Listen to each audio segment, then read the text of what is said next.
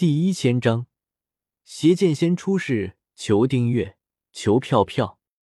景天和徐长卿两个人也没有怀疑什么，在天兵的带领下，拿着镇魔盒，朝着天池的方向走了过去。如果萧协在这里的话，肯定会觉得奇怪，因为风灵珠原本应该在西瑶的手中，是由西瑶交给景天的。天意如此，非人力能改变啊！天帝看着景天和飞鹏离开的背影，抬头看向天空，眼中闪过一丝不甘之色。天帝虽然贵为圣人强者，可惜还是斗不过天道。当初伏羲、神农和女娲三大圣人强者，乃是最接近天道的存在。可是，在天道的设计之下，三圣之中的神农第一个死掉了。如果不是天道在暗中算计，神农又怎么可能跟兽类交合，导致生出后代灵力尽失而亡？天道算计的第二个人便是伏羲。若非天道的算计，伏羲又怎么可能会如此自大，不可一世？女娲身为三圣之一，又是伏羲的妹妹和妻子，她是第一时间察觉到伏羲的不正常的。所以在伏羲下达了让女娲去毁灭人类这种荒唐的命令时，女娲才会选择直接反下天界，帮助人类对抗伏羲。当女娲在大战之后力竭而死，伏羲方才察觉到不对。可惜他这个时候已经再也回不了头了。虽然发现还活着，但是却受制于天道，沦为了天道的傀儡。在《仙剑奇侠传》的世界之中，并没有鸿蒙紫气这种东西，所以圣人强者并非不死不灭的。鸿蒙紫气乃是天地感应自然显化而出之物，只需一缕，便可让没有任何道行与修行的凡灵获得无限的寿元，并且拥有不死之身。假以时日，必能修行有成，故又被称为大道之基。可是鸿蒙紫气虽然强大，却也是限制圣人的最大阻碍。鸿蒙紫气乃是天道本源所化，得知可成就天道圣人。洪荒流中，由红军分发给座下六位弟子以及红云、三清、女娲和西方二圣，炼化了鸿蒙紫气之后，虽然成就了天道圣人，但是却也落入了天道的算计。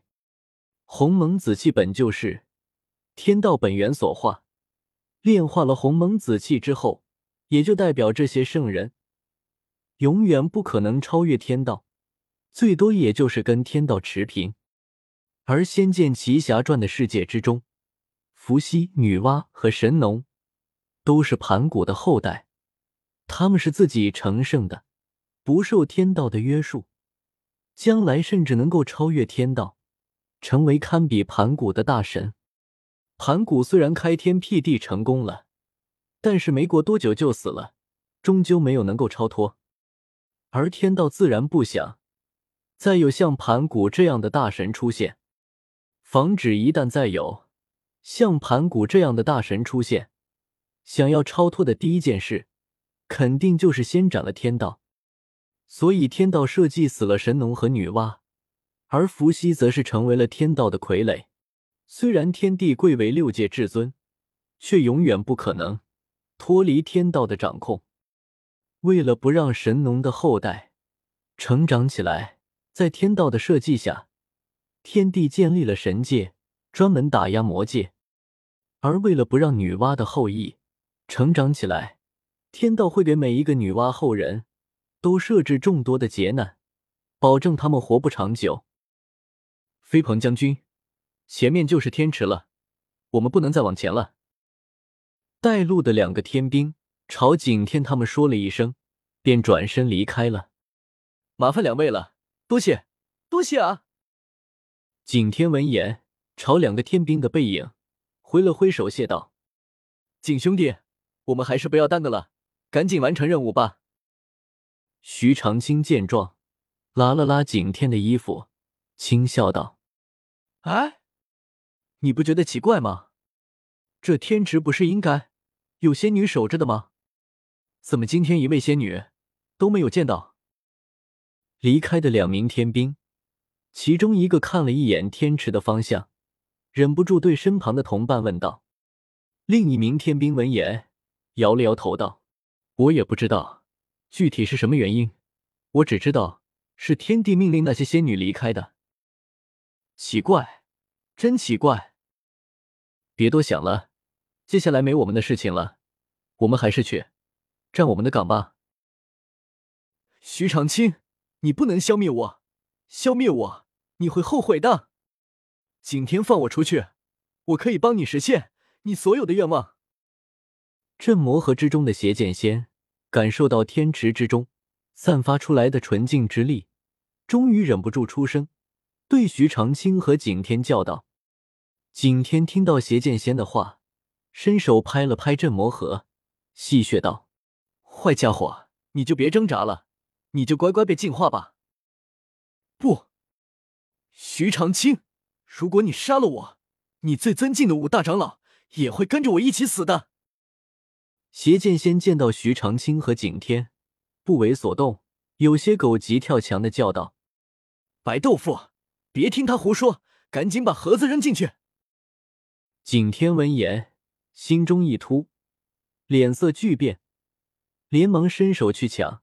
徐长卿手中的镇魔盒，原本徐长卿心中还只是半信半疑，可是见到景天这么紧张的样子，徐长卿便明白，景天和蜀山五大长老一定有什么事情瞒着自己。徐长卿一把拨开景天的手，脸色凝重的对邪剑仙问道：“你到底是什么意思？”哈哈哈，我本就是亲为他们五人的邪念。只要我死了，他们五人也必死无疑。你杀了我，就等于亲手杀了你的师傅。他们可是你最尊敬的五个人，你真的下得去手吗？邪剑仙感受到徐长卿心中散发出来的愤怒，继续火上浇油的挑拨道：“白豆腐，别听他的话，他是胡说的。”景天见状，双手朝着徐长卿手中的镇魔盒。抓了过去，准备直接抢了镇魔盒，扔进天池。不，我不能亲手杀了我的师傅，还有掌门他们。徐长卿眼中闪过一道红光，怒喝一声，伸手朝着景天打了过去。在徐长卿和景天两人打斗在一起的时候，徐长卿手中的镇魔盒突然掉在了地上。原本应该四脚落地的镇魔盒。突然被一股不知从哪里刮来的风推了一下，变成了侧面落地。镇魔盒的盒子与盖子“砰”的一声撞分了开来。哈哈哈！愤怒吧，再给我更多的愤怒！镇魔盒一打开，邪剑仙瞬间跑了出来，化作一团黑雾，卷起徐长卿，朝着重楼的宫殿飞了过去。